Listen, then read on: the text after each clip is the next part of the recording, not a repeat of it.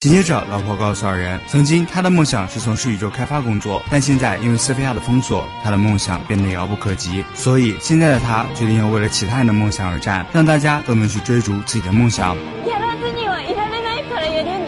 这台词是你了，林和巧爷。老婆的话语打动了二人，可就在他们刚放松下来的时候，突然一阵地动山摇，是怪兽死亡德拉哥。基地的队长见状，立马下令让众人撤离，自己则是准备驾驶胜利猎鹰号去对敌。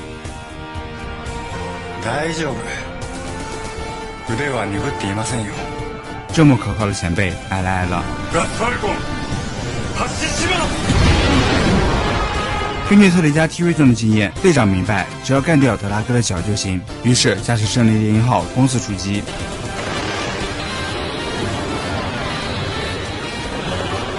潇洒的避开所有攻击后，顺利猎鹰号发射导弹，干掉了死亡德拉格的一只脚。如此精湛的驾驶技术，大古星城还不赶紧来拜师？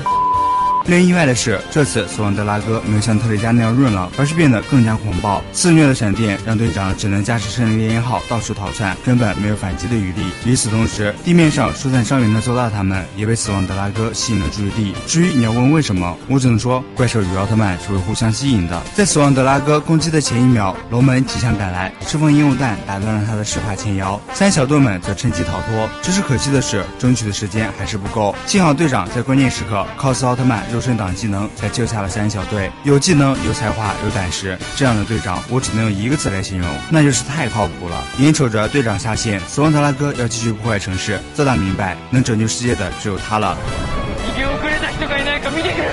时隔这么久，终于有人知道别神要逼着其他人了吗？拖着受伤的右脚，周大跑上前。现在的他们已经一无所有，搏一搏，单车变摩托。既然无路可退，那就梭哈到底。带着勇往无前的信念，周大终于再一次得到了光的承认。我知道，力を貸してくれ。